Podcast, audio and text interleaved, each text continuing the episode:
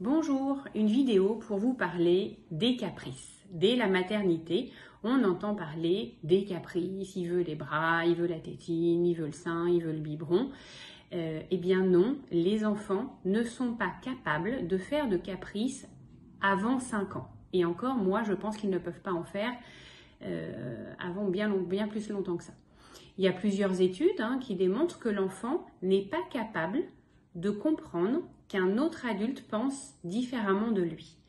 Donc il y a plusieurs sortes d'études. Il y a une étude où on montre un petit bonhomme qui cache une tablette de chocolat dans une maison, euh, et puis euh, dans un placard, et puis il y a euh, un autre petit garçon qui arrive et on dit bah, tu crois que le petit garçon là il va savoir où est la tablette de chocolat Est-ce qu'elle est dans la boîte de bonbons ou est-ce qu'elle est dans le placard? Il va croire quoi? Bah, Dans le placard.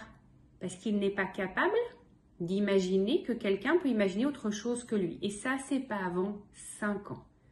Donc l'enfant, comme il ne peut pas imaginer que l'autre pense autre chose, ben, il ne peut pas manipuler. D'un point de vue théorique, il ne peut pas manipuler, il ne peut pas faire de caprice avant 5 ans. Et l'âge de raison, c'est 7 ans. Donc, quand on me parle à la maternité de caprice, c'est pas possible. Voilà, c'est pas possible.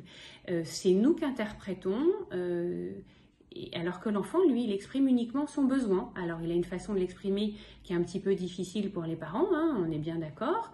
Euh, les pleurs, c'est difficile à supporter, mais l'enfant ne fait pas de caprice. Voilà, s'il vous plaît, les enfants ne font pas de caprice. Merci pour.